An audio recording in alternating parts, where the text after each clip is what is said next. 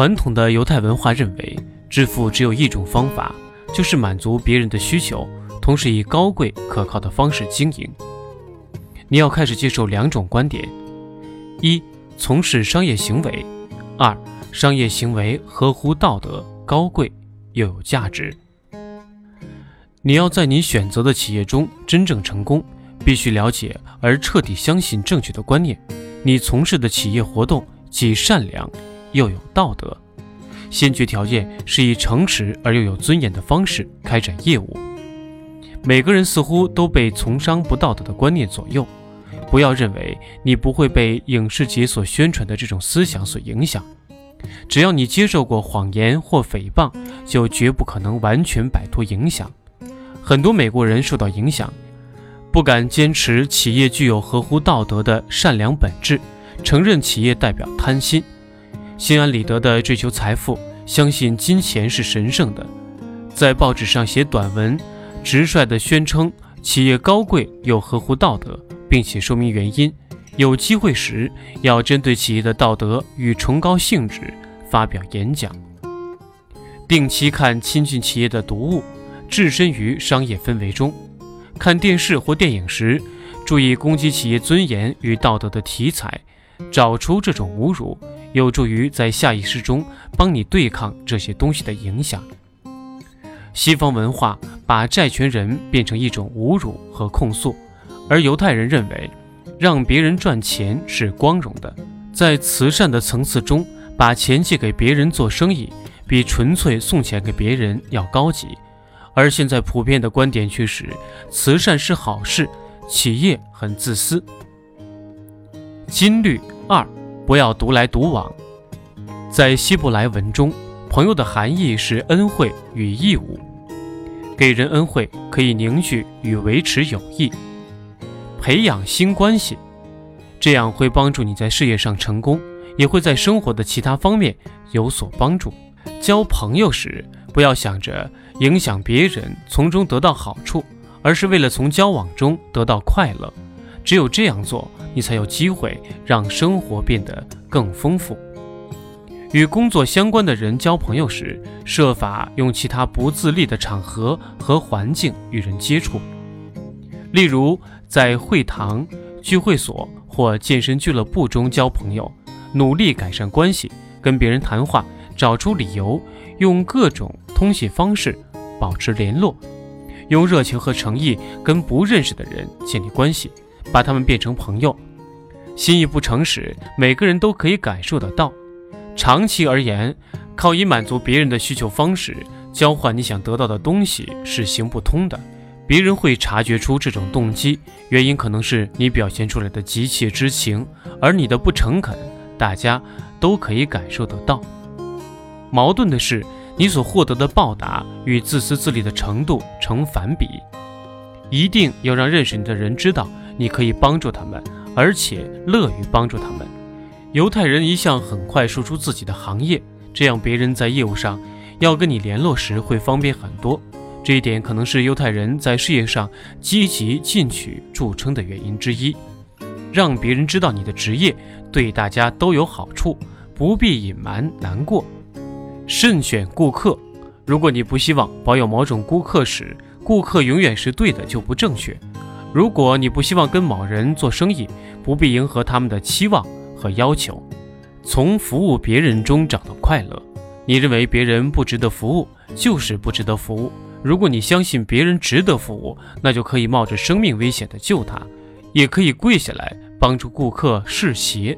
如果你认为别人不值得服务，你也绝对做不好服务。学会热爱服务别人的秘诀是发展出谦卑的个性，这样会替你赢得很多的新朋友，同时取悦所有的老朋友。表现出可以预期和专业的样子。每个人都会偶尔的发脾气，但是你不应该让脾气压倒专业表现。大多数顾客不希望跟脾气不稳的人打交道。要追求事业上的成就，就要跟别人打交道。如果你真的能在事业上成功，不是因为大家认为你很聪明，而是因为大家喜欢你。金律三，不要迷失自我。犹太教不主张听从感情的指引，认为感情可能拖着你走向毁灭。你必须了解，不管你做什么，都是经营事业、追求成功，而你的事业成功与否由自己决定，失败的责任全部都是由你自己承担。你是自己公司里最重要的员工，你必须亲自负责教育你自己，听从头脑的领导，拒绝感情的诱惑。让明智的冲动主宰自我毁灭的冲动，让自我毁灭的行为在短期内通常具有极大的吸引力，而性格能力中的一环是坚定的延后满足，甚至无限期的延后满足，由正面的冲动控制负面的冲动，而性格力量像黄金一样，你在事业上的价值就来自是否拥有这罕见的东西。承认负面态度。犹太文化认为，你在抛弃坏习惯之前，不要辛苦尝试建立好的习惯。如果你决心减肥，那么在摆脱暴饮暴食之前，严格定期的运动没什么道理。首先戒掉不健康的习惯，然后开始逐渐的加强运动。金律四，不要追求完美。人类社会可能根本无法达到完美的境界。不要忽略不完美，也不要浪费时间徒劳无功地追求完美，以至于忘记在不完美的情况下发掘出最大的价值。犹太教告诉大家，应该在不完美的状况中尽最大的努力，因为人类无法创造理想的完美状况。随时质疑、谴责企业的凡俗之见。人类互相合作的经济体中。有很多不完美的地方，这不代表着企业界该受到谴责，更不代表只有企业该遭受谴责。工商界人士犯错会变成新闻，正是因为罕见、不道德的个人稀少，只是他们相当显眼。摒弃极度富人的所有感觉，在事业和生活中，如果找不到最好的解决之道，要乐于接受次佳的方法。金律五。不要惧于领导，领导不是名词，是动词；不是身份，是行动。要变成真正的领袖，依靠参加课程是学不来的。作者认为，压力状况下产生的领袖，超过所有领导训练课程培养出来的领袖。如果你想领导别人，要学会追随。领袖要靠追随者接受阶级意识，才能有效地发挥领导。提醒身边的人，你的行为不是纯粹的出于行动，而是了解某种外界现实后的结果。你反而有更多的机会变成领袖。你必须拥有愿景和目标，并勇于说服别人相信你的愿景。你的愿景可能是新的营销计划，或是希望追求公平与诚信。你必须知道如何有效地面对冲突，掌握信念与事实。同时，用祈祷的力量加强信念，维持平衡。领导的两难之一是要在两个相互冲突而且经常不兼容的需求中寻找平衡。例如，在长短期的目标之间维持平衡。一般而言，你会注意比较急迫的短期财务需求，就有时会忽略长期的规划。展现领导风范，开会时不要坐立不安。说话时要看着对方的眼睛，要有权威，能够不靠摘要演说，改进说话的声调，让自己听起来像领导，不要让别人知道你内心的疑虑，要投射出信心、乐观和勇气。金律六，不要逃避变化。企业要有成就，必须随时接受变化，接受创新，拥抱变化。你有两种选择。要么接受创新，造成若干人的痛苦；要么拒绝接受，让大家陷入贫穷和痛苦中。变化可能很可怕，也会让人痛苦，但是你无法遏制进步。你必须放弃旧的东西，拥抱新的事物，不要因此惊慌失措。设法吸收改变和逐渐改变，只要事情逐渐进步，大家几乎可能应对任何事情。缓慢应对，如果可以避免，不要回应突然之间加强在你身上的变化，给自己足够的缓冲时间。结合变与不变，你可以把不变的坚持和欢迎变化的态度结合起来，把变化当作朋友，随时做好准备以应对变化，有助于企业适应科技进步，追求财富。反之，你可能会受到伤害。坚持核心价值，核心价值应该亘古不变。金律七，学习预测未来。培养了解事实运作的能力方法之一是分析因果关系，认清哪些外界的事物会影响你的企业或生活，哪些完全没有影响。有些未来的事情可能造成本质上的变化，冲击你的事业，却不影响其他的企业；另一些未来的事件不会影响你的事业，却可能变化其他的企业。面对第一种情形时，绝不能拖延。面对第二种情形时，要拒绝随波逐流，摆脱情感预测事件。预测未来跟天生的技巧或智慧无关。有些人受过高等教育，预测未来时十分失败，而自己是有效的预测未来的大敌。学会克制自己，你预测未来的能力会大大的提升。先往前看，再往后看。如果事情稳定。除非接受外力作用，否则会继续保持稳定。如果事情变化快，代表已经受到外力作用了，要找出和判断这种力量的可能行为。注意形态，要经常设法观察和了解比较大的形态和趋势。身为企业人士，你必须特别注意这些趋势，应该设法了解其中的原因。你应该接受循环与趋势的可能性，但不能因此盲目。循环与趋势应该是你评估未来发展的一个因素，但也只是一个因素而已。要听出未来预测的轻微脚步声，必须排除所有外界的噪音的刺激。你必须抽出时间排除其他比较强而有力的干扰，只有这样，你才能够看得出这些微小的迹象。描绘未来，无论你要投资还是开创事业，信息都是比较重要的。如果你不能清楚地看出计划成功之后的样子，你最好推迟，直到你能看清为止。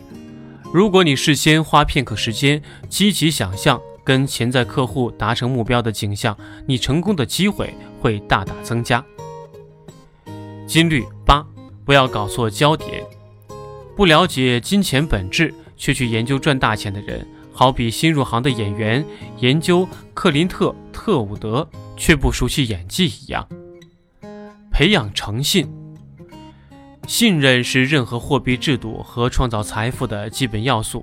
要避免轻诺寡信，为别人做的事情要超过别人的期望，这样会让别人惊喜，也会为你提高经营事业的效率做好准备。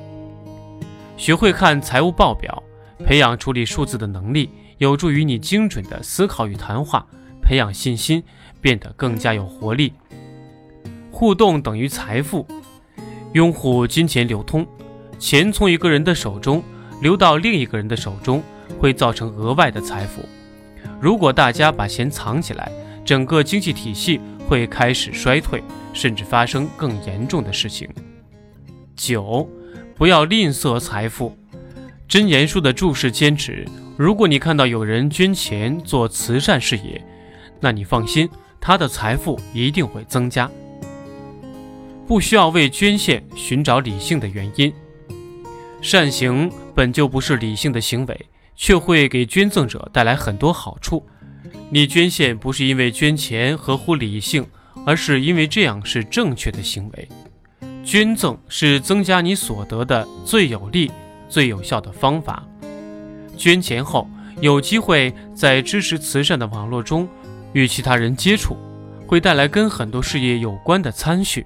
你会因为参与慈善活动，从中得到交易、合伙或合作机会。捐赠像投资一样，会让你得到更多的回报。从事慈善捐赠时，你把钱捐出去。认为这些钱有一天可能会让你得到大量的回报，也可能不会，其中没有保证。把金钱和精力投资在自己的事业上，也是同样的情形。不过你还是要这样做，捐钱让你充分练习投资能力，为未来的机会做好准备。金律十，永不退休。把退休当成人生的目标，非常具有破坏性，好像精神上的病毒，或是扭曲影像的镜片，会影响你的想法，破坏你的人生观，让你采取错误的行动。